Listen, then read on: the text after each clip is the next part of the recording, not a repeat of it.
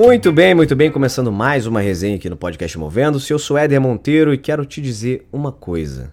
Onde há pessoas, há conflito. Gente, não tem como mudar isso, infelizmente. E isso acontece basicamente porque todos nós trazemos nossos diferentes valores, nossas necessidades pessoais, nossas personalidades, tudo isso para o local de trabalho. E às vezes essas diferenças podem conflitar também com a diferença, as diferenças de outras pessoas. Se o conflito não for algo controlado logo de cara, ele de fato pode trazer sim consequências negativas, não só para as pessoas que estão diretamente envolvidas no conflito, mas para outras pessoas que estão em volta dessa situação e também para a própria organização onde isso acontece. Agora é o seguinte, a boa notícia é que conflitos podem ser resolvidos, inclusive alguns deles são saudáveis, são importantes para o ambiente de trabalho, por incrível que pareça, porque eles podem trazer algumas questões à tona, questões que não apareciam ou que não apareceriam antes, podem fortalecer relacionamentos e algumas vezes podem até gerar inovações.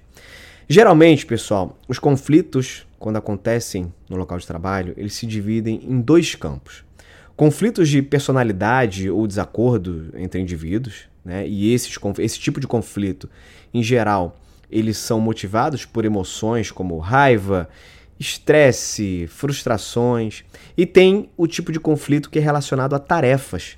E normalmente esses surgem a partir de decisões que gestores, líderes tomam e que envolvem, por exemplo, metas objetivos são conflitantes entre pessoas, entre áreas, muito comum, quem nunca viveu isso?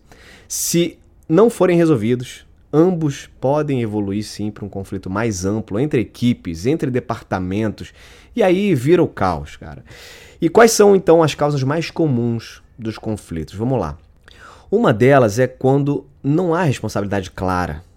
Porque algumas pessoas, alguns membros de equipe, eles podem se sentir, por exemplo, trabalhando demais, trabalhando mais que os outros, podem ficar ressentidos, eh, achando que outras pessoas trabalham mais e ele sempre carrega aquela carga de responsabilidade maior.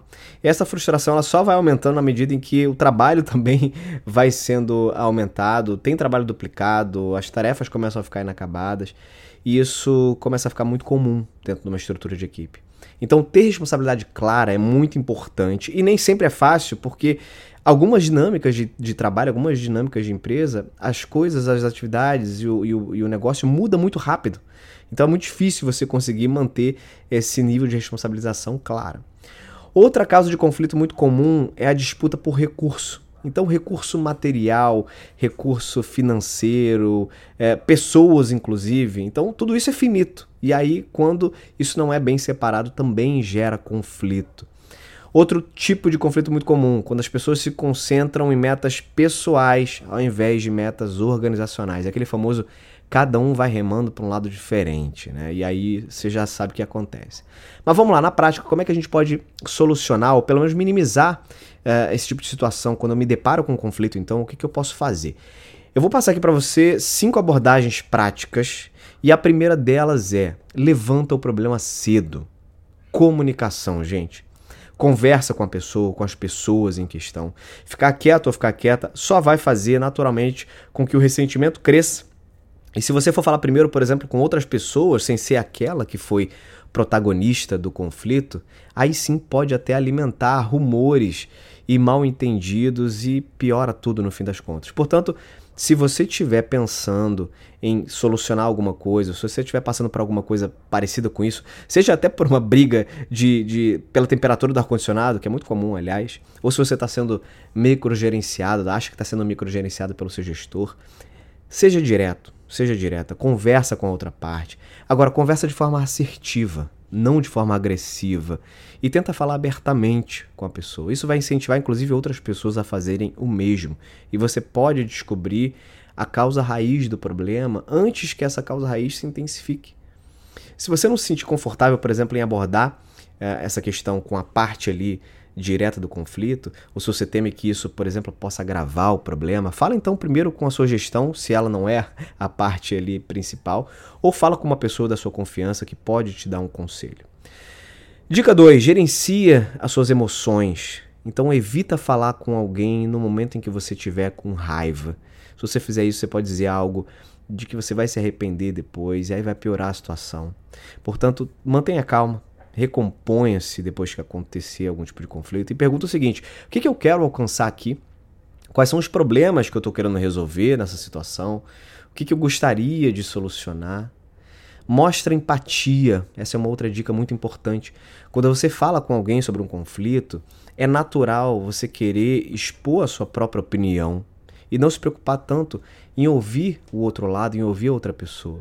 Agora, quando as duas pessoas fazem isso, agem dessa forma, a conversa acaba girando em círculos. Então, ao invés disso, convida a outra pessoa, a outra parte, a descrever a posição dela. Pergunta como é que ela acha que pode ser resolvido esse problema, essa situação. Então, ouça com empatia. Quando a gente se coloca no lugar da outra pessoa, a gente ajuda a construir respeito, compreensão mútua entre as pessoas. E aí você consegue naturalmente alcançar, ou tende a alcançar, um resultado melhor nessa situação. Outra dica, procura ter uma escutativa. Você já reparou que tem um monte de curso no mercado aí de oratória, mas não tem nenhum curso de escutatória?